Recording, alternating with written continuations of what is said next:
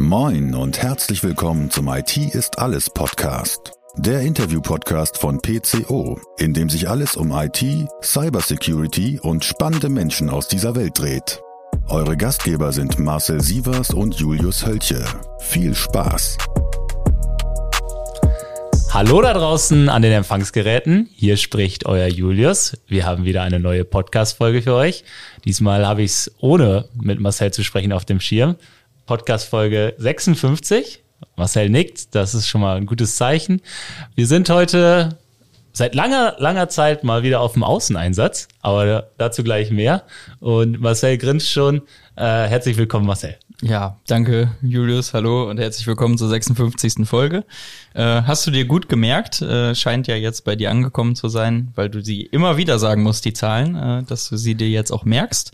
Äh, ich fand super, hier auch mal wieder etwas außerhalb anzureisen und äh, wir haben hier, denke ich, ein nettes Setting. Wir haben heute Premiere, aber ich glaube, da kommen wir gleich äh, während der Folge noch zu. Von daher freue ich mich aufs Gespräch. Ich weiß noch nicht ganz, welche Premiere du meinst. Vielleicht, dass wir heute zu viert sind. Aber Marcel, da muss ich dich leider enttäuschen. Wir waren schon mal zu viert. Aber, aber ohne mich. Ohne dich. Da waren wir, glaube warst du, glaube ich, mal wieder irgendwo im Urlaub äh, in der Sonne. Aber äh, das war, ja, das war, das war mal. Äh, da hatte ich drei Gäste, aber heute teilen wir uns das ein bisschen mehr auf. Äh, umso besser. Und damit kommen wir auch gerne schon äh, zu unseren Gästen. Wir sind heute in Bielefeld, so viel darf ich schon mal äh, verraten. Äh, und äh, ich würde vielleicht mal direkt das Wort zu unseren Gästen geben. Äh, und Manfred, herzlich erstmal herzlich willkommen an dich. Äh, stell dich doch mal kurz vor. Wer bist du? Was machst du? Was zeichnet dich aus? Ja, hallo zusammen. Ja, ich bin der Manfred. Wie schon gesagt, äh, ich verantworte hier bei der Schüko da sitzen wir heute übrigens auch. Im schönen das, Bielefeld. Im schönen Bielefeld, genau. Ähm, da verantworte ich das Thema Cybersicherheit oder IT-Sicherheit und bin der sogenannte CISO von der Schüko International KG. Ja, mache das hier seit 2018 bei Schüko äh, mit Liebe ähm, und Ehrgeiz etwas, um hier Cybersecurity aufzubauen. Mache insgesamt Sicherheit schon einige Jahre. Ich glaube, in den 2000ern bin ich angefangen, war schon bei anderen Unternehmen habe da auch schon Sicherheit gemacht in verschiedensten Rollen. Ja, freue mich jetzt hier zu sein und mit euch heute diesen äh, Podcast zu machen. Bist du eher ähm, ein, ein Mann der Technik, um es mal so zu sagen, oder kommst du, äh, sag ich mal, sehr stark aus den äh, aus den, äh, den Normen vielleicht? Äh, wie bist du zur Informationssicherheit oder Cybersicherheit gekommen? Ja, also eigentlich bin ich ursprünglich ein Mann der Technik. Ich bin nämlich vom Hause aus äh, Ingenieur, Ingenieur mhm. der Nachrichtentechnik. Das gab's früher mal. Ich habe in den 90er Jahren, 1990er Jahren studiert. Bin somit auch in die Telekommunikation gegangen und habe dort dann irgendwann einen Berührungspunkt zur Sicherheit gefunden. Sicherheit schon eher technisch damals. Es ging um Verschlüsselung und solche Themen. Die ersten Firewalls äh, sind aufgetreten und äh, da war ich verantwortlich. Aber nicht als Techie, also Admin, sondern mhm. da schon in einer Managementrolle, also verantwortlich für ein Team, das das gemacht hat. Und so komme ich auch her. Ich komme zwar nicht von den Normen, aber bin jetzt auch nicht der klassische Techie, der irgendwie selbst administriert hat. Mhm. Traue mir aber zu, gewisse technische Grundkenntnisse zu haben, um Dinge einschätzen zu können. Ja, das klingt auf jeden Fall äh, nach, nach einem spannenden Werdegang. Äh, da gucke ich auch schon äh, in die Augen von Andreas. Erstmal herzlich willkommen an dich. Ja, danke Marcel. Da, Julius. Julius. Aber das ist nicht schlimm. Das passiert schon mal, selbst wenn man Kollegen ist. das stimmt. Und äh, man kann so viel sagen. Andreas, habe ich jetzt schon verraten, äh, ist äh, ein, ein Kollege der PCO. Ähm, und dich brauchen wir auch hier in dieser Runde äh, weil du bist bei Schüko bekannter als wir beide. Aber bevor ich dich vorstelle, stell dich selber vor. ja, äh, ja, Andreas, hallo Julius, hallo Marcel, hallo Manfred. Äh, Freue mich auch hier dabei zu sein. Ähm, ja, was äh, kann ich äh, zu mir erzählen? Ähm, ich bin seit gut 20 Jahren in der Beratung und in der IT unterwegs. Ähm, mich zeichnet, ich glaube, primär aus, dass es mich immer sehr stark interessiert, wie die Gesamtzusammenhänge sind, wie das große Ganze eigentlich aussieht, wie die IT mit dem Business zusammen zusammenhängt, ähm, sehe mich da immer so eher so als Architekt dazwischen eigentlich. Und ähm, ja, darf seit äh, über 18 Jahren auch schon bei PCO arbeiten, äh, Kollege von euch sein, noch nicht ganz so lange, ihr seid noch nicht so lange da äh, an der Stelle. Und ähm, ja, verantworte bei der PCO die Consulting Services. Ähm, wir ja, beraten unsere, unsere mittelständischen Kunden alles in strategischen IT-Fragen, in Informationssicherheit, im Bereich Business Continuity und ein paar anderen Themen auch noch. Aber das sind vielleicht so die Schwerpunkte, die auch heute zu unserem Thema sicherlich ganz gut passen. Genau, damit hast du schon mal eine äh, kleine Preview gegeben in die nächsten äh, Minuten dieser Folge. Äh, damit vielleicht zurück zu dir, äh, Manfred. Ähm, das, du hast ja gesagt, du bist hier CISO bei der Schüko. Ähm, und da gibt es mit Sicherheit die ein oder andere Sonnen-, aber auch die Schattenseite, äh, die äh, so eine Aufgabe, so eine Rolle ähm, bei einem durchaus großen Unternehmen, einem Marktführer für innovative Gebäudehöhlen, äh, was es so mit sich bringt. Äh, führ das doch mal aus und nimm uns ein bisschen mit in deinen Alltag. Ja, ja mache ich ganz gerne. Ja, sicher, Schüko äh, ist einerseits ein großer, andererseits auch ein trotzdem mittelständisches Unternehmen, klar mit sechs, äh, etwas über 6000 Mitarbeitern, auch weltweit mit, mit vielen Standorten sind wir schon relativ groß. Ähm, für mich selber war es aber eigentlich eher ein Schritt von groß auf klein. Ich komme ursprünglich äh, aus der Telekommunikation und äh, dort sind die Unternehmen groß, nur noch größer gewesen. Also ich war vorher im Unternehmen, das hatte 70.000 Mitarbeiter und somit habe ich mich ja eigentlich verkleinert. Ja, das Schöne ähm, an der an der Schüko ist, man hat hier viel Gestaltungsfreiheit in der Rolle als CISO. Also man hat auch eine grüne Wiese, auf der man sich noch austoben kann. Bedeutet aber auch gleichzeitig, hier gab es, als ich 2018 angefangen habe, gab es noch nicht viel. Also wir müssen hier gerade in Themen IT und IT-Sicherheit noch sehr viel auf, ausbauen. Das, das zeichnet Schüko so ein bisschen auf. IT ist hier nicht die Kernkompetenz. Deswegen muss man hier noch sehr viel ranführen. Und das sieht man auch bei den Nutzern. Ähm, die Potenziale der IT, aber auch die Risiken der IT, die sind von den Nutzern noch nicht so wirklich erkannt.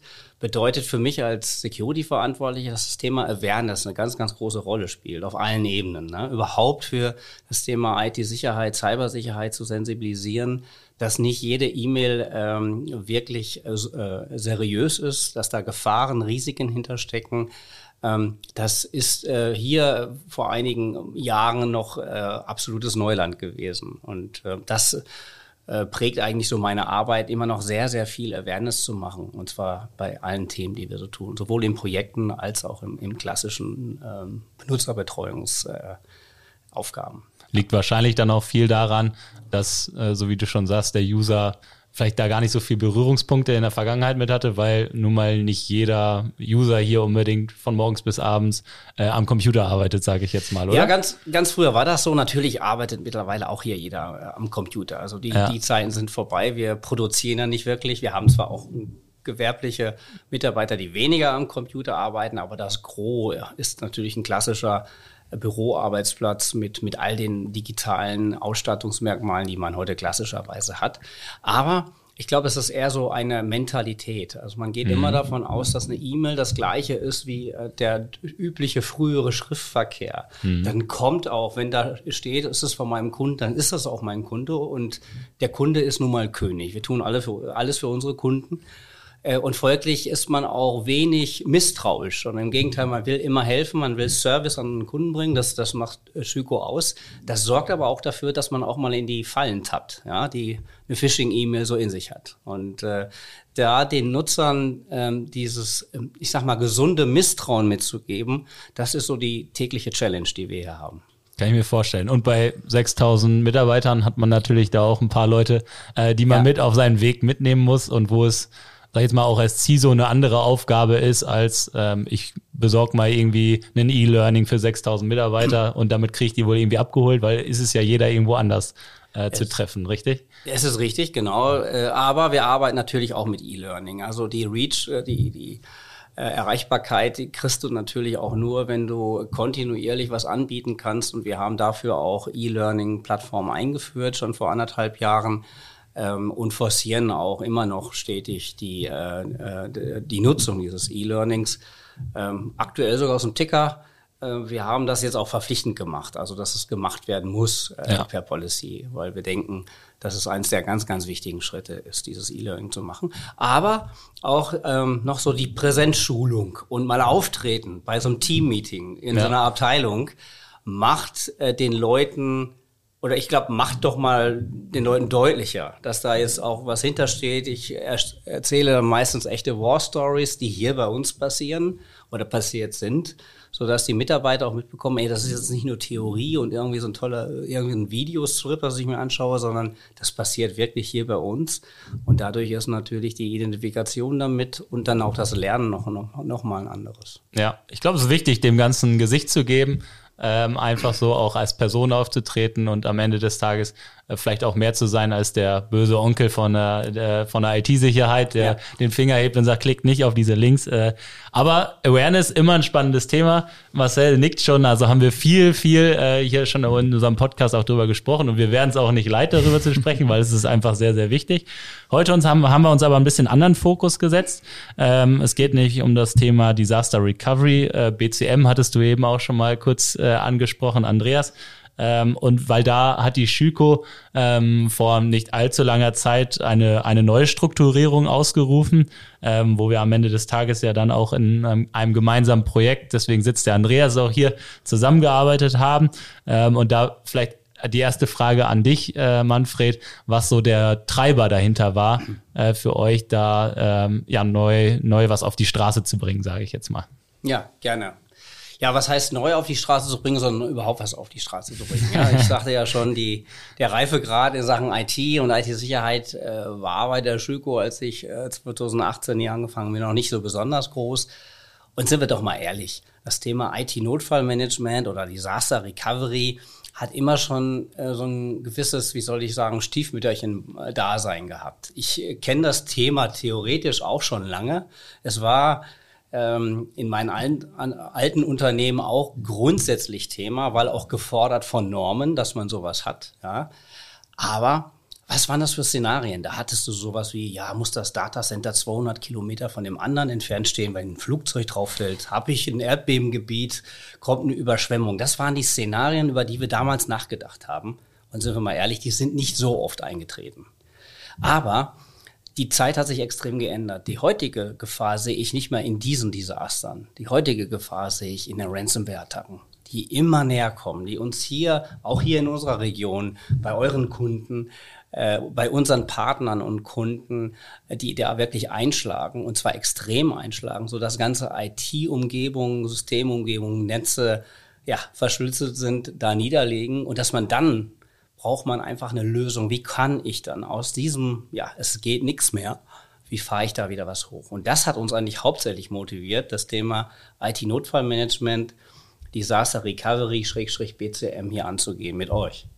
Was sind die Gründe, wo du eben gesagt hast, sind wir mal ehrlich, wurde auch lange und nicht nur bei euch stiefmütterlich betrachtet. Warum, warum glaubst du, äh, dass dem so ist häufig? Weil man denkt, man macht erstmal nur Papier dreckig und man will gar nicht äh, darüber nachdenken, dass es einem irgendwann mal erwischt und dass man es braucht? Oder was meinst du, was sind so die Gründe dahinter, also, dass man es Also wie anpackt? gesagt, früher waren die, die Szenarien, die man im Kopf hatte für Disaster Recovery, die waren eher theoretisch und man mhm. hat sie nicht so gespürt heute, wenn ich also von dem Motiv Ransomware ausgehe, das ist keine Theorie mehr, sondern die, die wird fast täglich in der Presse berichtet. Mhm. Ja, die, die Einschläge kommen immer näher und äh, überall hört man davon. Und das ist für mich das Motiv, weil heute das Szenario real ist. Und früher war es eher theoretisch. Ich würde vielleicht ergänzen, ich glaube, es ist ein äh, ganz klares Mittelstandsthema auch äh, weil Großkonzerne, kann man eher sagen, die haben ganze Bereiche oder Abteilungen oder Teams, die sich um solche Themen natürlich kümmern, die die Zeit da investieren. Und Mittelstand ist immer sehr stark geprägt ja von Priorisierung der eigenen Zeit, der eigenen Ressourcen, die da sind. Und dann priorisiert man das natürlich sehr viel auf ich sag mal, praktischen, alltäglichen Dingen, Projekten, die einem in der Wertschöpfung direkt weiterhelfen in der Form, als dass man sich theoretisch, sag ich mal, auf einen Fall vorbereitet, wo man noch gar nicht weiß, wann der eintritt. Und so würde ich auch sagen, wenn ich so, ich beschäftige mich mit dem Thema auch schon, äh, muss ich ein bisschen selber überlegen, ich würde sagen, so seit 2008, wenn nicht sogar Als schon man länger. Sich noch um Erdbeben gesorgt hat. Ja, das, was der Manfred gerade sagte, genau. Da war es vielleicht Erdbeben nicht unbedingt hier in der Region, aber natürlich das ganze Thema Brand beispielsweise. Was passiert, wenn ein Rechenzentrum brennt? Was ist, wenn Wassereinbruch ist? Das waren eher so eher äh, elementare Gefährdungen, um die es eigentlich ging und die man durchdacht hat in der Form mit. Und wenn ich das auf unsere mittelständischen Kunden übertrage, dann ist das sind mal Einzelfälle gewesen, die sich damit wirklich auseinandergesetzt haben. Und gerade in den letzten zwei bis vier Jahren hat das Thema so massiv wieder auch an Nachfrage gewonnen bei uns in der Beratung, ja. Aber eben nicht aufgrund von elementaren Gefährdungen, sondern aufgrund der Cyberangriffe, die stattfinden und der Cyberrisiken, die wir haben. Also von daher ist das sicherlich ein, ein Hauptgrund. Und wie gesagt, im Mittelstand ist es, glaube ich, tatsächlich eher die Art und Weise, wie eigentlich ein Geschäft gelebt wird, in der Form mit anders als wie bei einem, bei einem Großunternehmen oder bei einem Konzern in der Form. Ne? Und vielleicht noch so einen Treiber auch mit zu ergänzen, was wir ja äh, bei unserer Kundschaft auch mit wahrnehmen, ist, dass der Versicherungsmarkt sich ja auch stark geändert hat. Also vor, paar, vor ein paar Jahren ging es vielen Unternehmen ja darum, eine Cyberversicherung abzuschließen. Heute ist es eher so, erstmal manche Unternehmen sind froh, wenn sie überhaupt noch eine bekommen, eine Cyberversicherung. Dann ist es teilweise so, dass Deckungssummen sehr stark reduziert werden an der Stelle. Gleichzeitig steigen Versicherungsprämien oder es gibt sogar Ausschlüsse entsprechend aus den Policies. Natürlich, wann überhaupt eine Cyberversicherung greift. Auch das sind Treiber dafür, dass ich mich natürlich viel besser auf so ein Szenario vorbereite. Was mache ich eigentlich, wenn es mich trifft? Wie gehe ich damit um? Als dass ich so eine Versicherung im Hintergrund habe, wo ich sage, irgendwie wird die mich schon absichern. Ja, das hat sich sicherlich auch nochmal zusätzlich mitgewandelt.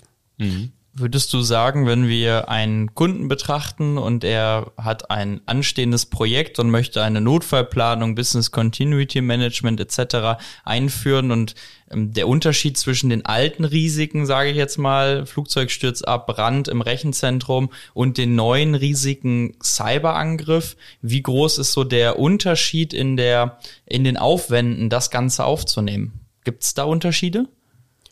Also Unterschiede gibt es auf jeden Fall, weil es ja unterschiedliche Szenarien sind, wie ich damit natürlich umgehe in der Bewältigung und auch natürlich in der Prävention. Weil die Maßnahmen, die ich ergreife, um mich gegen äh, Ransomware, gegen Cyberrisiken zu schützen, sind natürlich andere, als wenn ich mich gegen einen Stromausfall, gegen einen Brand oder ähnliches absichere.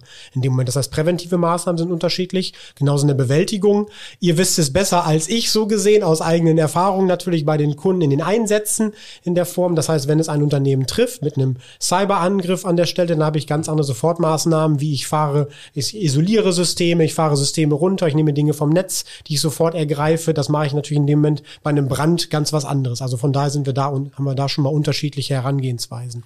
Und in der Vorbereitung, das vielleicht nur zu sagen, genau.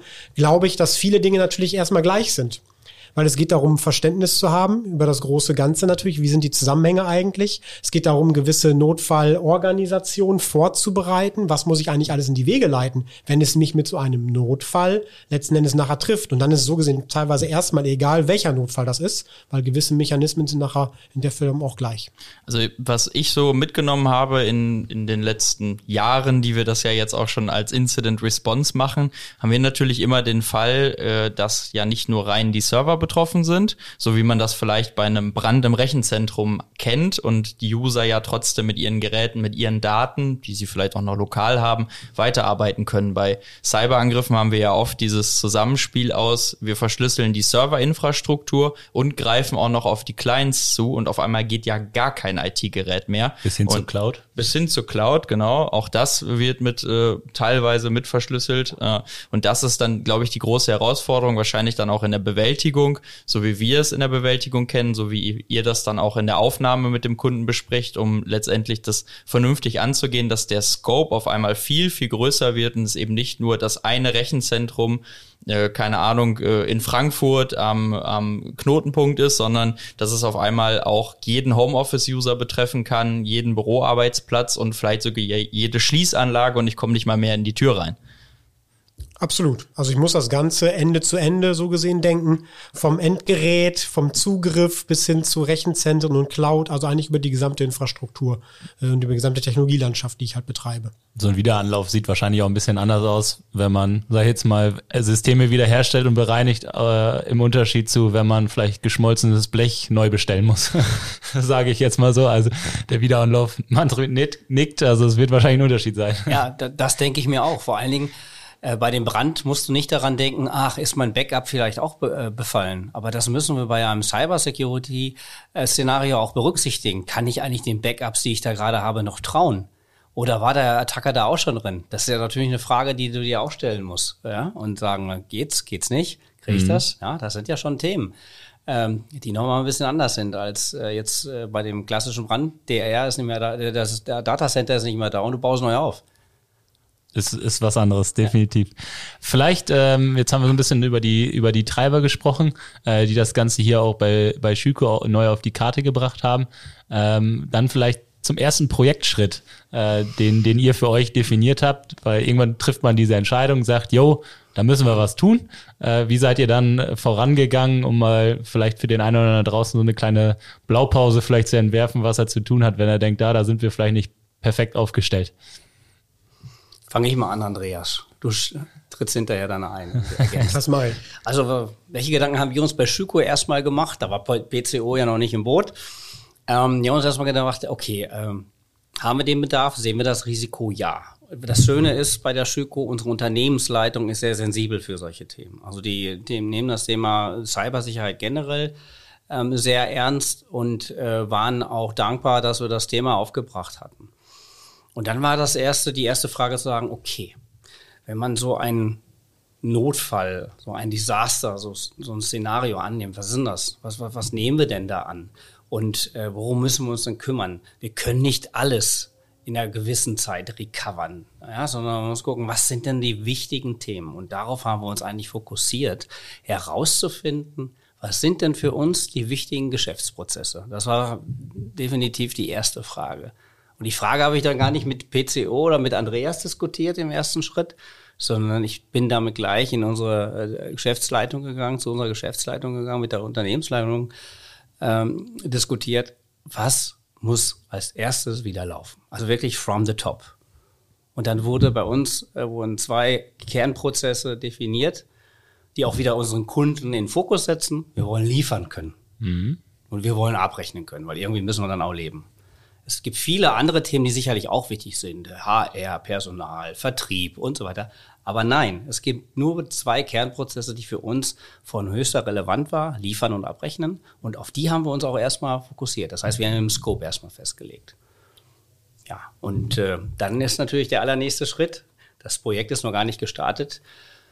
Wie viel Geld brauche ich und woher bekomme ich das? Ja, mhm. also musste man auch erstmal die Budgets äh, planen, die Budgets bereitstellen die Budgets anfragen. Das gehört immer als allererstes dazu, bevor ich überhaupt ein Projekt starten kann. Braucht man für so eine Budgetplanung äh, schon jemanden an der Hand, der einem so mal die erste Ist-Aufnahme macht, wo man hier steht und was man für Anforderungen hat? Oder kann man das selber über den Daumen äh, mal eben in die Geschäftsführung tragen? also ich, ich so glaube, ich war ganz dankbar, dass ich den Andreas da schon im Kontakt hatte. Wir hatten ja da schon Kontakt zu solchen Themen und äh, Andreas hat mir auch einige eurer Referenzkunden genannt, äh, äh, die bei euch schon tätig sind oder mit denen ihr schon gearbeitet habt, auch in diesen Fallen. Und, und das hat mir dann geholfen, so eine erste Abschätzung zu haben, was muss man überhaupt tun, also wenn man das Projekt nachher macht, was, was gehört dazu ähm, und wie aufwendig ist sowas. Und dann haben wir ein Budget kalkuliert und haben äh, dieses Budget dann auch letztendlich äh, frei bekommen. Andreas, dann waren wir irgendwann drin und dann durftest du anfangen zu arbeiten. Äh, sag doch mal, wie die ersten Schritte im Projekt aussahen. Vielleicht äh, kann ich, also erster Schritt war tatsächlich auch gemeinsam in die Planung zu gehen. ähm, wir haben uns ja so gesehen viele der Schritte ja nicht einfach ausgedacht, sondern da sind wir beim Thema ganz zu Beginn, hattest äh, du, Julius, einmal über Normen ja auch gesprochen. Es gibt natürlich genug Rahmenwerke, die wir uns auch da zu Rate ziehen können. Und das haben wir hier in der Form ja auch gemacht. Das heißt, wir haben natürlich Rahmenwerke, die wir kennen, die sinnvoll sind, äh, dort anzuwenden, sei es vom BSI, sei es natürlich auch im Bereich ITIL oder ISO und weitere, die man natürlich nennen könnte, dort zu schauen, was sind eigentlich die wichtigsten Maßnahmen, Arbeitspakete, die wir ergreifen müssen.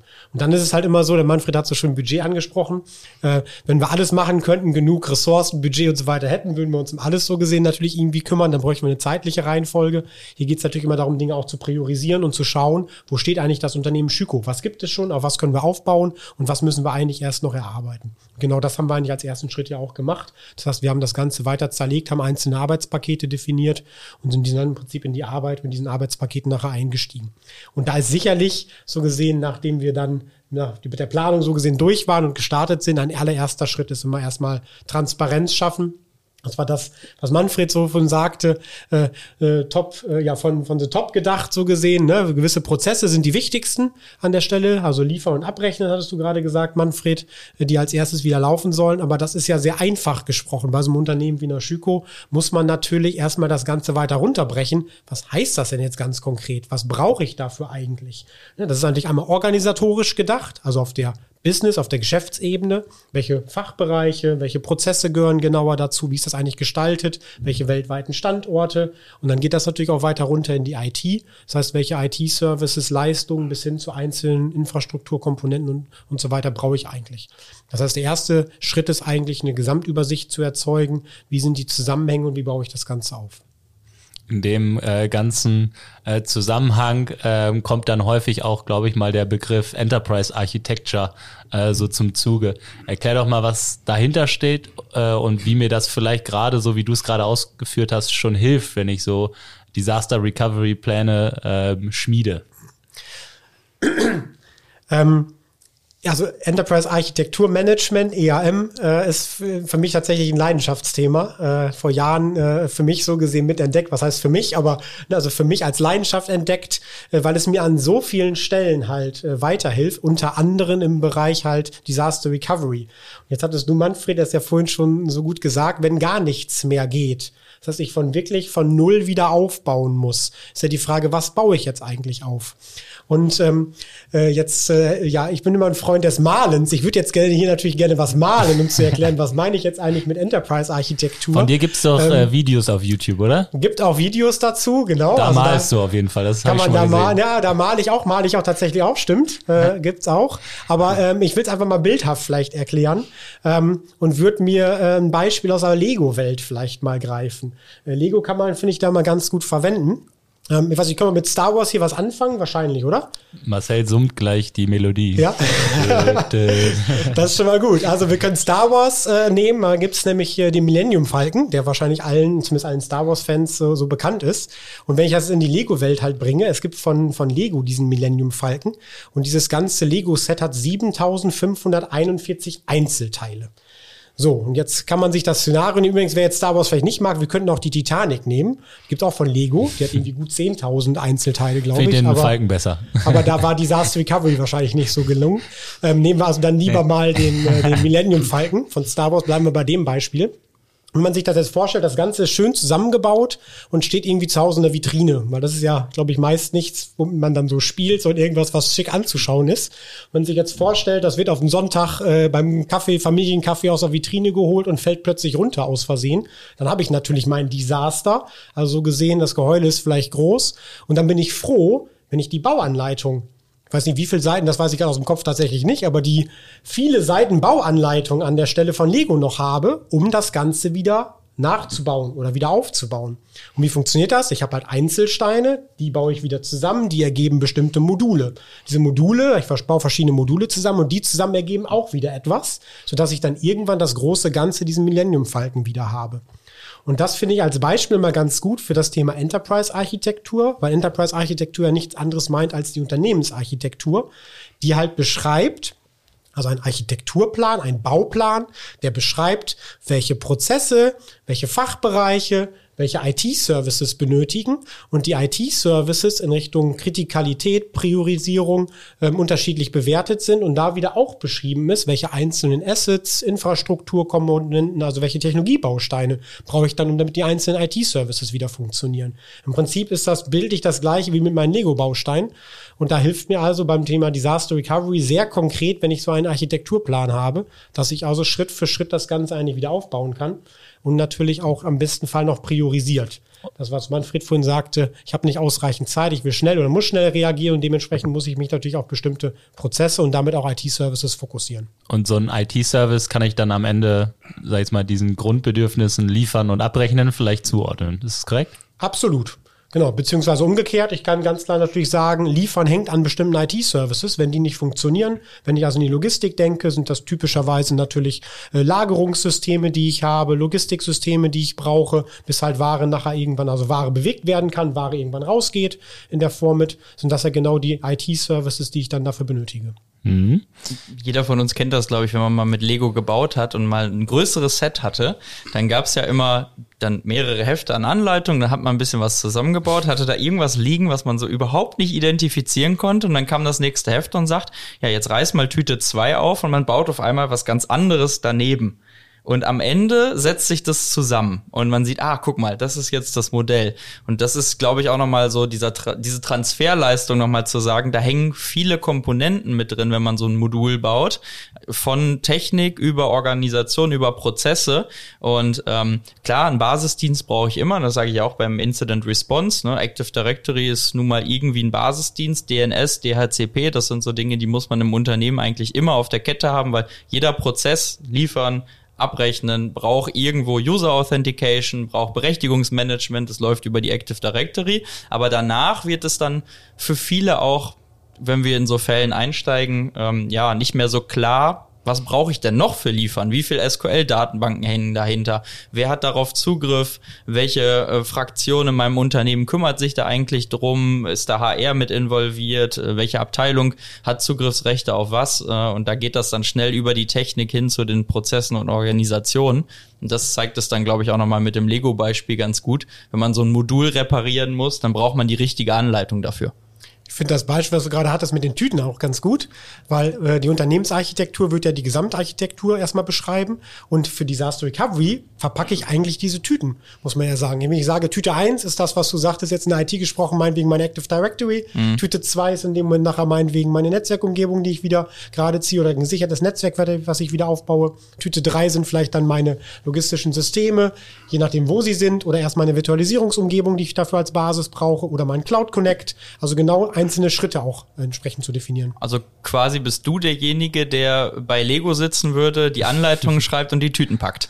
Genau, so kann man es vielleicht sagen. Finde ich eine gute Jobbeschreibung. Bleiben wir vielleicht mal bei den Anleitungen, weil ich finde es äh, ne, ne, ein gutes Beispiel, ähm, um zu zeigen, wie einem das helfen kann, äh, aber vielleicht auch, wo es Schwierigkeiten dahinter gibt, weil so eine Anleitung muss immer irgendwo stimmig sein. Äh, ich glaube, jeder hat mal eine Anleitung in der Hand gehabt, wo man sich gedacht hat, wer hat diese Anleitung geschrieben? Äh, ich höre noch meinen Vater vor ein paar Wochen, der einen Grill zusammengebaut hat, felsenfest war er der Meinung, diese Anleitung ist falsch, so wie wir Männer das immer können. Äh, bis hin zu, man muss natürlich auch wissen, wo die Anleitung liegt, weil ich glaube, eine Lego-Anleitung hat jeder auch schon mal in seinem Haus verlegt und weiß gar nicht, wo es ist. Und da kommen wir so ein bisschen zu dem Thema Dokumentation. Ähm, was ich mir einfach so vorstelle bei einem äh, Unternehmen wie Naschüko, weltweite Standorte, äh, wo man, du hast eben mal gesagt, hier und da auch mal auf einer grünen Wiese anfangen muss, äh, ist es gar nicht so leicht, das mal alles zu organisieren, so eine Dokumentation von Assets und kritischen Service zu sammeln. Ist das korrekt? Ja, vollkommen. Also das ist einer der großen Schwierigkeiten, die wir haben. Die trifft jetzt aber nicht nur Disaster Recovery oder BCM, sondern die äh, trifft uns auch in vielen, äh, mal IT-betrieblichen Belangen. Mhm. Ähm, ja, das ist halt äh, ein Manko, das glaube ich nicht nur bei Schüko besteht, sondern äh, eigentlich bei allen, vor allen Dingen mittelständischen Unternehmen, die jetzt nicht als IT als ihr Kernservice, Kernkompetenz verstehen. Man baut die IT mal auf und zwar so die einzelnen Tüten und der, IT, der AD-Admin ja, der weiß, wie ein AD aufzubauen und zu konfigurieren ist. Das hat er irgendwo gesehen, hat ein YouTube-Tutorial und so macht er das. Der Netzwerker macht sein Ding. Ja, jeder baut seine Tüte auf und kennt sich da aus. Da braucht er auch nichts dokumentieren. Und folglich ist hinterher aus nicht, nichts dokumentiert. Mhm. Also das ist wirklich eine Challenge, mit der wir zu leben haben, dass wir eben keine zentrale Dokumentation haben, dass sehr viel in Köpfen ist. Also ich habe früher schon immer von den sogenannten Kopfmonopolen gesprochen und das ist in der Zeit so. Die Leute sind lange hier, haben eine lange Stehzeit, weil es Spaß macht, bei Schüko zu arbeiten und haben dann ihr Wissen aufgebaut über Jahre, wie sie was machen und für die ist alles klar. Die brauchen nicht nachgucken. Die brauchen nicht nachgucken, wofür ist der Server, sondern die wissen, wofür der Server ist und welche Dienste da auflaufen. Aber wenn die Leute dann nicht mehr da sind oder wenn andere Themen dazukommen oder wenn du diesen Service übergeben willst, zum Beispiel durch Sourcing an andere Dienstleister, dann wird es schwierig. Oder eben, du brauchst die Dokumentation, um ähm, ein Disaster Recovery Konzept oder Disaster Recovery Konzepte zu erstellen. Dann fehlt es auch. Dann brauchst du nämlich wen? Dann brauchst du diese Kopfmonopole. Und dann heißt das für dich in den Projekten, du kannst nirgendwo nachgucken in der zentralen CMDB oder in einem zentralen Netzplan, sondern du musst die Leute, die es in den Köpfen haben, musst du interviewen. Und das ist halt dann die Aufgabe, die ähm, äh, auch Andreas äh, in, in, im Laufe des Projektes und seine Kollegen dann auch ähm, ganz große, große Probleme stellt, sind die Wissensträger, sagst du, sagst du immer, ne? Andreas? Ja. Die Wissensträger vorhanden, sind die verfügbar? Das ist dann echt eine Challenge in solchen Projekten. Kann ich auf die Netzwerker zugreifen? Nee, der ist gar nicht mehr bei uns. Und die langweilen so sich nämlich auch eigentlich die, nicht, ne? Die langweilen sich nicht, das ist es so. Ne? Wir sind ja hier bei Schüko eben nicht nur dafür da, ein Disaster Recovery Konzept vorzubereiten, sondern haben eigentlich ganz, ganz viele andere Sachen. Wir sind gerade in der Transformation, wie fast wahrscheinlich jedes Unternehmen, ja, mhm. in, in, äh, in die Digitalisierung, das weiter voranzutreiben, viele Sachen in die Cloud zu schieben. Äh, und ähm, deswegen haben wir äh, Probleme, auf die Leute zugreifen zu können, die das Wissen haben. Und das ist in der Tat so. Und das hat gar nichts mit weltweit zu tun, sondern bei Schüko ist sogar sehr viel zentralisiert. Also das Gros der IT ist hier im Standort Bielefeld an den beiden Rechenzentren. Ähm, in der Welt ist gar nicht mal so viel verteilt, aber trotzdem äh, ist es halt nicht so durchgängig dokumentiert, wie wir es gerne hätten. Mhm. Finde ich einen äh, wichtigen Aspekt, so eine Dokumentation nicht nur für sich selber zu sehen, natürlich auch für Partner und äh, für, für, für Menschen, denen man das so ein bisschen vermitteln muss, was man hier macht. Äh, jetzt mal fernab von irgendwelchen Zertifizierungen oder sowas. Kann man ja auch, wenn ich da noch einhaken darf, äh, kann man ja auch direkt übertragen, wenn das in der Vorbereitung schon schwierig ist. Wie soll es denn so gesehen dann bei einer Bewältigung so eines Szenarios aussehen? Mhm. Dann muss ich ja diese Wissensträger eigentlich noch zwei, drei, vier Mal klonen damit ich entsprechend ausreichend Ressourcen habe, um in dem Moment das Ganze bewältigen, dem Herr zu werden. Ne? Absolut. Andreas, was äh, sagst du zum, zum Thema Sourcing äh, und wie so eine äh, Strategie vielleicht mit Disaster Recovery auch zusammenhängt?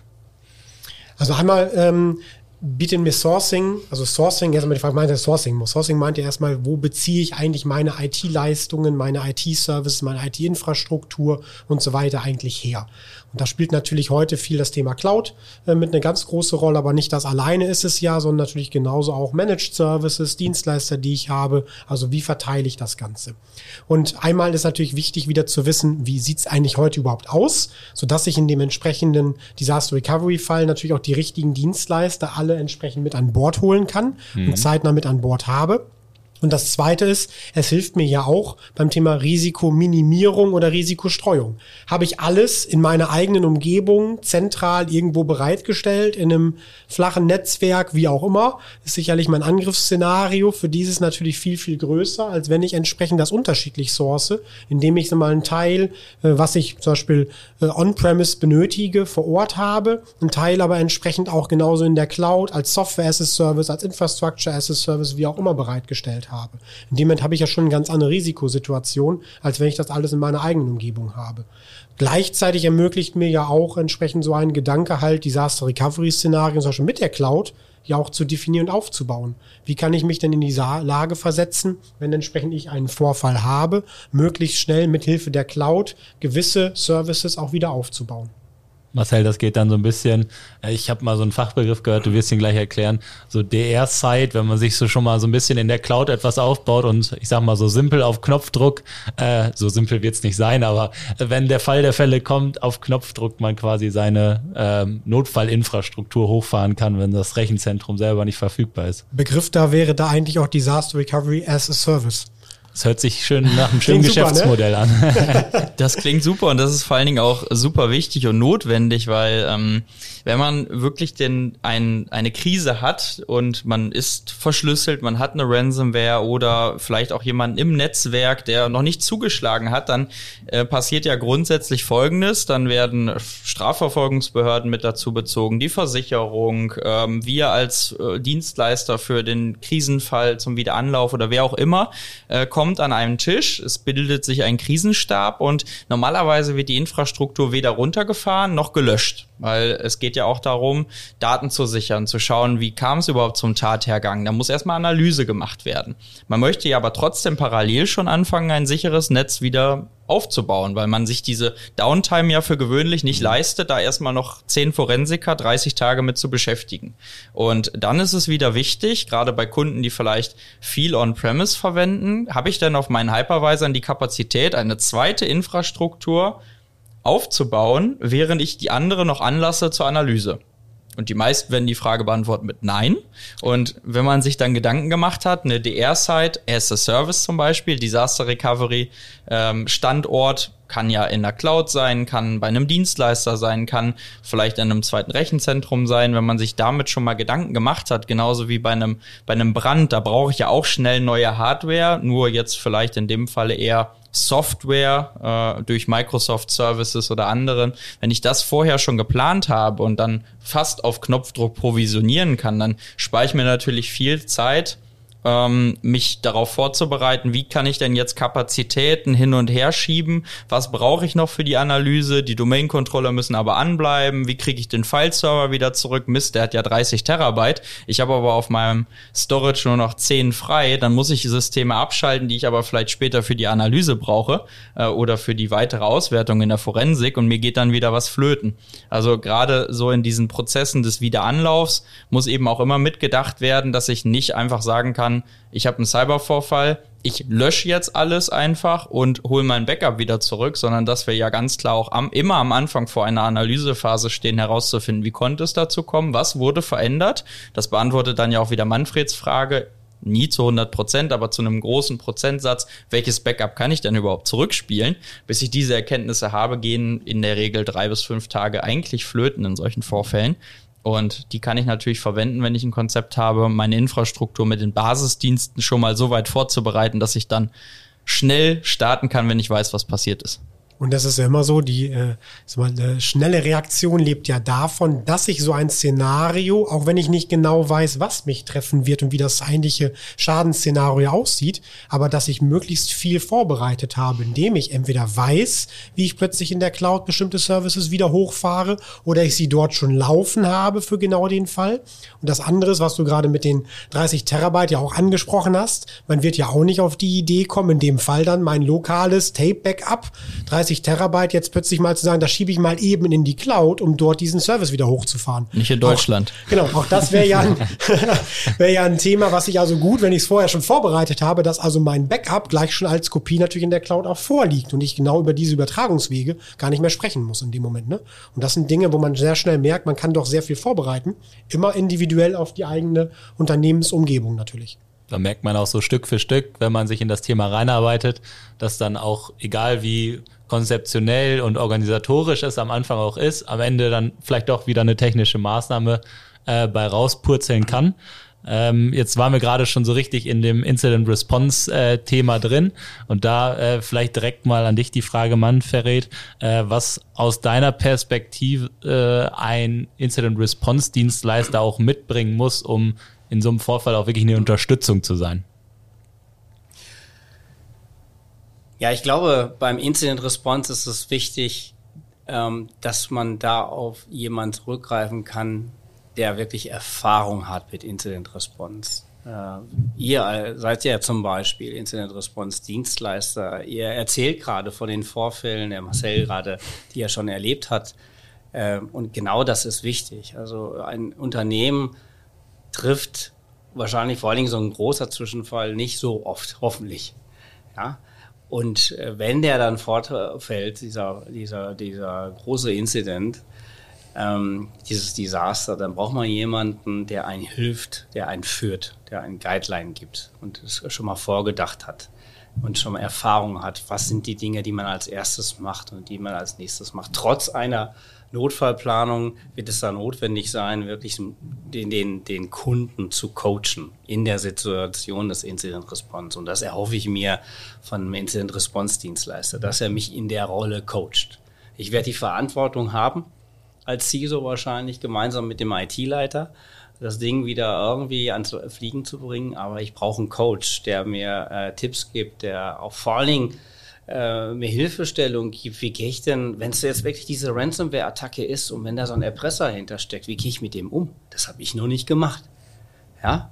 Und das sind also so Themen, die erhoffe ich mir. Also diese Erfahrung einzubringen, diese Routine in Anführungszeichen mitzubringen, äh, das finde ich ist das Allerwichtigste, was ich von so einem Dienstleister erwarte. Mhm. Ich denke, man muss ja auch mal bedenken, auch ähm, erstmal stößt man ja auf eine Situation, die ist völlig unübersichtlich Man kennt das Szenario noch gar nicht. Man kennt das Angriffsszenario nicht, man kennt das Ausmaß nicht, Maß nicht an der Stelle.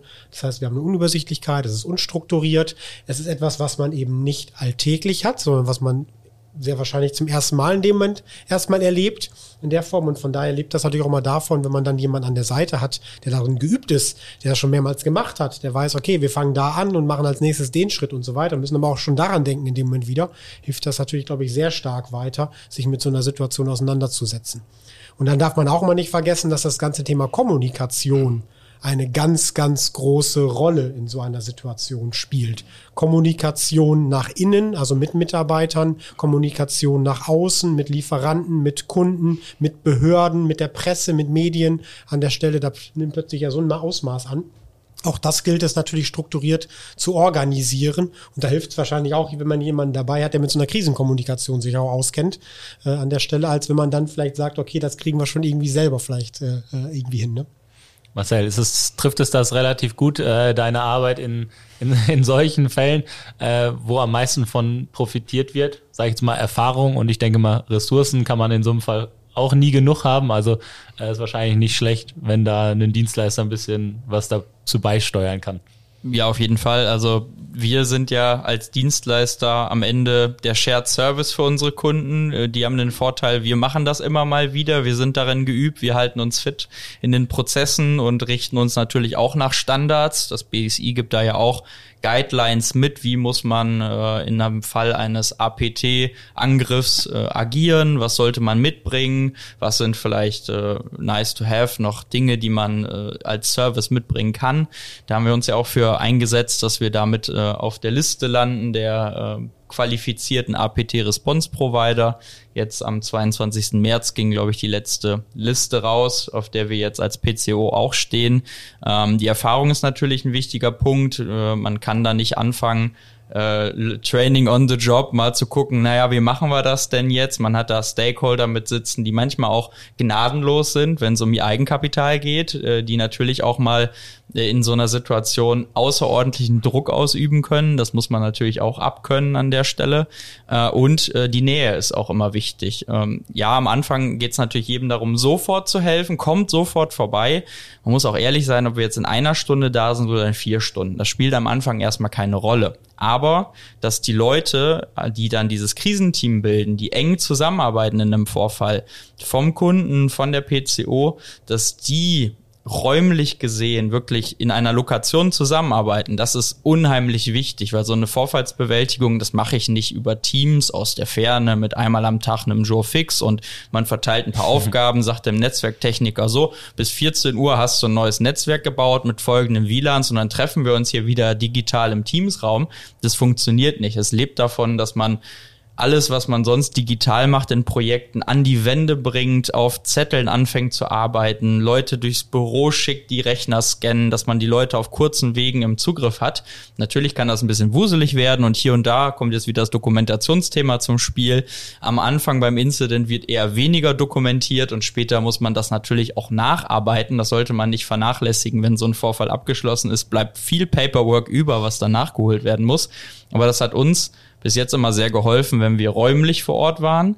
Und äh, die Kunden bestätigen das, dass es einfach ein wichtiger Punkt ist, dass man jemanden hat, mit dem man über die Dinge sprechen kann, der einsteht für das Ganze, der den Fahrplan vorgibt, der also dieses Schiff steuert und der kann halt nicht in der Ferne sitzen. Wahrscheinlich kann man dann auch nochmal viel besser seine Erfahrung teilen und ich, äh, ist auch, äh, denke ich mal, logisch, dass wenn man vor Ort ist, ich denke mal, das ist auch, was du dir in so einer Situation wünschen würdest, dass hier jemand mit dir die Flagge hochhält und äh, das Steuer rumreißt, sage ich jetzt mal. Ja, durchaus. Ähm ist durchaus ein Aspekt, ne, dass man äh, eine Nähe hat und das kennt. Aber wahrscheinlich auch, glaube ich, ein wichtiger Aspekt ist auch, dass der Incident Response auch schon oder das Incident Response Team, der Dienstleister auch schon eine Idee hat, wie sieht denn diese Infrastruktur aus? Also ich habe mhm. ja letztens schon mal irgendwie gesagt in einem Gespräch mit Andreas. Andreas kennt mittlerweile aufgrund des Projektes die Geschäftsprozesse und die Abhängigkeiten hier zum Teil besser, als wir sie selbst können, weil er eben die Interviews mit allen geführt hat mhm. und äh, auch mit vor allen Dingen mit den Business geführt hat, mit den Fachbereichen. Ähm, und das ist natürlich total wichtig, Zusammenhänge zu kennen und die dann auch im Incident-Fall noch mit einzustreuen und zu sagen, komm hier, das ist das Wichtige, das wissen wir, da müssen wir so zuerst mit anfangen. Ich glaube auch Zusammenhänge, von denen man dann in so einem Incident ganz langfristig profitieren kann, weil äh, so ein Incident Response, zumindest bei uns, geht ja auch über die reine Forensik hinaus bis hin zum Wiederanlauf. Und das gehört, denke ich, auch dazu. Und da braucht man dann genau äh, diese Wissensträger oder wir holen dann einen Andreas dazu, wenn du die Kunden so gut kennst, äh, dass du mal eben die ganzen äh, Business Cases der Kunden umreißen kannst äh, für den Wiederanlauf. Und Andreas steht dann da, ja, Genau, das ist das Wichtigste, was jetzt zu tun ist. Äh, Aber da sind wir wieder beim Thema, ne? War wieder das Schlagwort Wissensträger. Ja. Ne? Und das ist dann Andreas, der hat dann alle Lego, der hat dann alle Lego-Anleitungen geschrieben und die Tüten und packt er dann aus. Aber also sich auf den einen Wissensträger halt zu verlassen, ist es halt nicht. Ich glaube, deswegen ist es auch wichtig zu gucken, ja. wie kann man es halt ganz strukturiert auch wieder dokumentieren, ne? Und da äh, muss ich ja auch sagen, in der Zusammenarbeit, ne? Also wir sind, wie gesagt, ja aus den Consulting-Service in der Zusammenarbeit bei uns mit dem Incident Response Teams lebt das ja auch natürlich davon, dass wir gegen, also miteinander sprechen. Wie sind jetzt die Einsätze gelaufen? Was braucht ihr wieder für Informationen? Was kann man besser vorbereiten? Wir haben eine, eine ähnliche Art und Weise oder was heißt eine ähnliche? Wir bereiten Dinge so vor, dass ihr sie direkt im Fall natürlich auch passend nutzen könnt. Und das sind alles wieder Themen, die kann man halt natürlich sehr gut zusammenbringen. Ne? Und da haben wir uns ja auch entschieden, in den letzten ein bis zwei Jahren auch für unsere Kunden, die das sich vertraglich sichern möchten, ein festes Onboarding fortzuschreiben, um diese Probleme, die dann in einem spontanen Einsatz auftreffen, mit welcher Service ist denn jetzt der wichtige, wie hängt das hintereinander? Und dann kommt der Geschäftsführer und ruft ein, nein, wir müssen jetzt HR machen, weil wir müssen die Leute bezahlen, aber eigentlich ist das gar nicht das Allerwichtigste, jeder hat dann seine Meinung. Das haben wir ja bei uns ja auch nochmal mit euch, mit unserem Bereich diskutiert und hingesetzt, was setzen wir denn auch voraus, wenn wir jemanden versichern möchten mit unseren Services, sage ich mal, um ihm bestmöglich im Falle der Krise zu helfen und dann auch hier wieder keine Wissensmonopole zu schaffen, sondern ein Dokument beim Kunden, ein Dokument bei uns, mehrere Leute, die daran zusammenarbeiten. Jeder kennt den Stand, jeder kann das interpretieren und man braucht nicht einen Andreas Holznagel an einem Samstagabend um 23 Uhr, um zu lesen, was in deiner Lego-Anleitung steht, sondern jeder könnte es nachbauen und du kennst es vielleicht am besten, aber trotzdem kann jeder was damit anfangen und das in einer adäquaten Zeit. Was mit am besten kennt, führt uns vielleicht auch noch zu einem weiteren Thema. Wie lange kann ich es denn am besten kennen, nur weil ich einmal Interviews geführt habe? Ne? Ja, bei dir will ich es jetzt nicht bewerten, wie schnell es wieder weg ist, aber damit, damit kommen wir äh, eigentlich auch schon eine äh, ne, ne gute Sache, weil wir kommen mit äh, zu unserem Ausblick, den wir in jeder äh, Folge haben. Ähm, und heute mal ein Ausblick, der sich vielleicht nicht um die aktuelle Bedrohungslage legt, äh, dreht äh, und um die globale Situation, sondern vielmehr um das konkrete Projekt, äh, um so ein Disaster Recovery Projekt. Und zwar, wie lange ihr jeweils glaubt, ähm, dass man ähm, diese Strukturen ähm, so wie man sie mal aufgebaut hat, äh, dass man sie so vorhalten kann. Äh, oder, weil das ist natürlich so, jeder hat immer den, den, Wunsch, wenn man sich so viel Arbeit in etwas investiert, glaube ich, irgendwann mal einen Haken dran zu machen. So ein Projekt äh, abzuschließen, zu sagen, jetzt haben wir es geschafft. Äh, ist das in diesem Fall realistisch äh, oder ist es eigentlich auch schon Teil des Projekts, vielleicht einen Prozess daraus zu etablieren? Manfred, du vielleicht zuerst. Ja, genau, du hast es ja auch schon in der Frage ja so ein bisschen vorgedacht, in, in der Tat. Ja gut, ich hoffe natürlich, dass wir irgendwie ein Projekt mal abschließen können. Es ist halt ein Projekt und das braucht, ein, äh, braucht einen Abschluss in irgendeiner Form.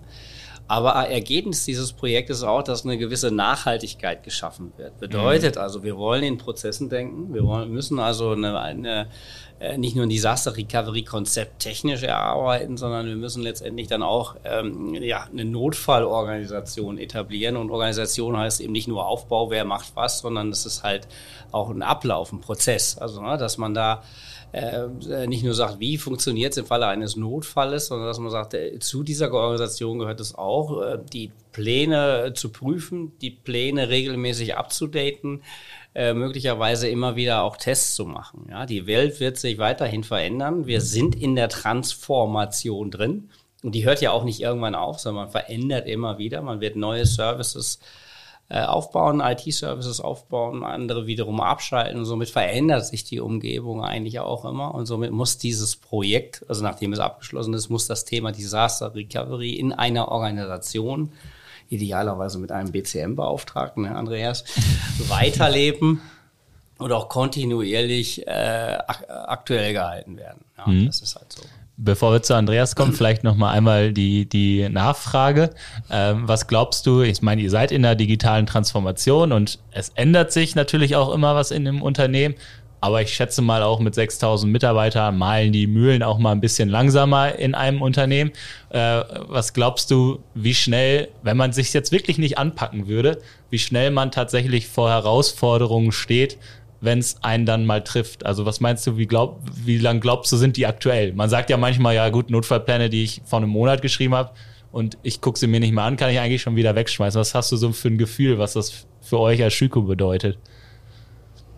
Das heißt Gefühl, also ich habe schon die Hoffnung, dass wenn wir das jetzt vordenken gemeinsam als Teil dieses Projektes und ein Teil dieses Projektes ist es ja auch, das auch mal durchzuspielen mit den Beteiligten. Mhm. Also es wird jetzt nicht nur eine, eine Übung Wichtiger sein Aspekt, mit Andreas ja. und mir und dem, dem, dem, Team, die da direkt mit zu tun haben, sondern wir wollen das ja auch mal irgendwie durchspielen und, und wenn nicht live, dann wenigstens als Table-Top-Übung, äh, ähm, dass man sich einfach mit den Gedanken auseinandergesetzt hat. Ich glaube, das hält schon ziemlich nach. Also ich glaube, wenn man dann schon mit den Beteiligten, solange die dann auch da sind, das einfach mal durchgespielt hat, das prägt sich ein und das wird dann auch ein halbes Jahr später und ein Jahr später und vielleicht auch drei Jahre später noch bewusst sein. Aber idealerweise machen wir dann solche Übungen, idealerweise öfter, äh, mindestens einmal im Jahr, um es dann auch aktuell zu halten. Und dann, glaube ich, funktioniert das schon, weil man die Grundidee hat, das Grundkonzept, die Methodik mal verstanden hat. Dann, glaube ich, ja. kann das, kann das helfen. Also hoffe ich mir zumindest. Ne? Ich habe es ja, ja noch nicht gemacht.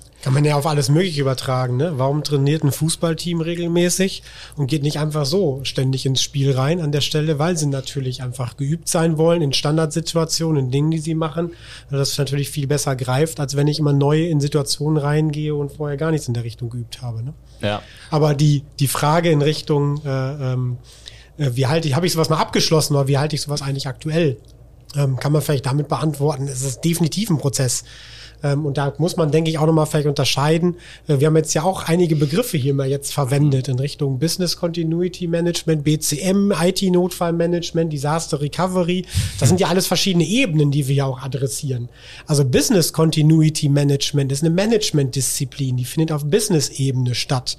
Und das wird auch wichtig, dass man dort den Prozess etabliert, weil das heißt ja auch, ich muss ja auch geschäftliche Veränderungen, prozessuale Veränderungen, Dinge, die dazukommen, Fachbereiche, Standorte, Prozesse, die sich verändern. Das muss ich ja alles mit berücksichtigen.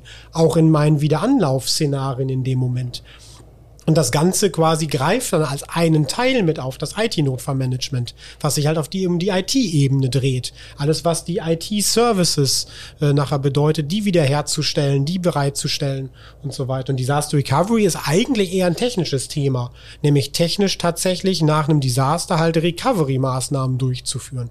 Und dafür brauche ich die Informationen sowohl aus dem Notfallmanagement der IT als auch aus dem Business Continuity Management.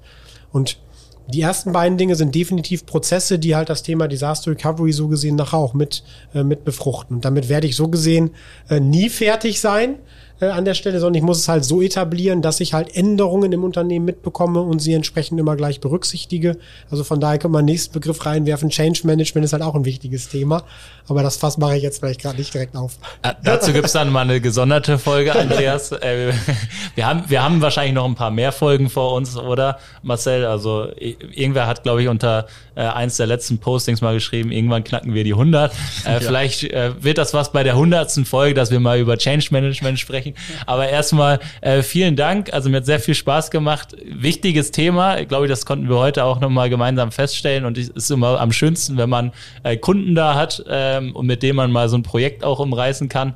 Ähm, also äh, danke auch an dich, Manfred, ähm, und für die, für die ganzen Ausführungen, ähm, auch hier zu so einer coolen Case Study. Und ich würde sagen, damit machen wir die, die Runde mal zu, aber bevor wir hier aufhören, hat Marcel immer die letzten Worte, weil so ist er nun mal. ja.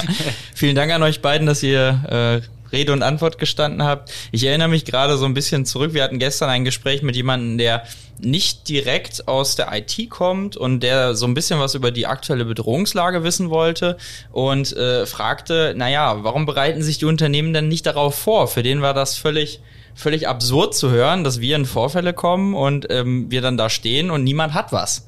Der hat sich gedacht, naja, warum machen die Unternehmen das denn nicht? Und vielleicht konnten wir jetzt auch mit unserem Gespräch mal so ein bisschen den, den ersten Ansatz liefern, dass es doch auch eine Lösung dafür gibt, einzusteigen, dass es äh, ein Projekt sein kann, dass man erste Schritte angeht, weil sich vielleicht einfach, um die Frage für den externen zu beantworten, viele ähm, gar nicht ganz genau wissen, wie fange ich denn jetzt damit an und drehen sich vielleicht auch intern im Kreis. Wen brauche ich dazu? Manfred wird es gut ähm, ausgeholt. Wie seid ihr rangegangen an das Ganze? Wen habt ihr darüber informiert? Wie habt ihr euch schlau gemacht? Wen musstet ihr, also Stakeholder, auch mitnehmen auf diese Reise? Und Andreas hat die ersten Schritte dargelegt. Und was bringt es mir am Ende? Und ich glaube, das ist vielleicht eine gute Antwort auch für alle die da draußen, die sagen, naja, ich habe bis jetzt nie gewusst, wie komme ich da hin, wie kann ich sowas machen, aber was bedeuten diese ganzen Begriffe auch und warum ist es wichtig, das zu tun, mal so einen gesamten Prozess darzulegen. Natürlich sprechen wir jetzt mit einer Schüko mit mehreren tausend Mitarbeitern und da wird sich das Mittelstandsunternehmen mit zwei, dreihundert Mitarbeitern wahrscheinlich denken, naja, es ist eine Nummer zu groß für uns, aber das ist wie mit der Schuhgröße. Ne? Wir müssen eben den passenden Schuh finden. Da bist du auch Spezialist, Andreas. Das dann runterzubrechen, dass eben nicht 100 Mann-Tage notwendig sind für das für das 300-Mann-Unternehmen, sondern eben genau das, was wir dann in dem Fall benötigen. Und äh, da denke ich, haben wir in der Stunde ganz gut was zusammengetragen. Und ich glaube, jeder, der Fragen hat, wendet sich direkt an die Experten, damit ich nicht vorbeikommen muss. Und wenn ich vorbeikomme, dann habe ich ein Dokument, was ich lesen kann. Und das hilft uns auch, schneller zu arbeiten. Und das ist, denke ich, die Quintessenz aus der Folge 56. Und damit würde ich sagen, wir sind am Ende. Ihr dürft die Empfangsgeräte jetzt abschalten. Ciao. Ciao. Tschüss. Das war der IT ist alles Podcast mit Marcel Sievers und Julius Hölche. Vielen Dank fürs Zuhören. Präsentiert wird der Podcast von der PCO. Die Vermarktung übernehmen Ulf Masseling und Jana Plogmann. Der Schnitt kommt von René von der Haar und die Musik wird produziert von Markus Nögel. Bis zum nächsten Mal.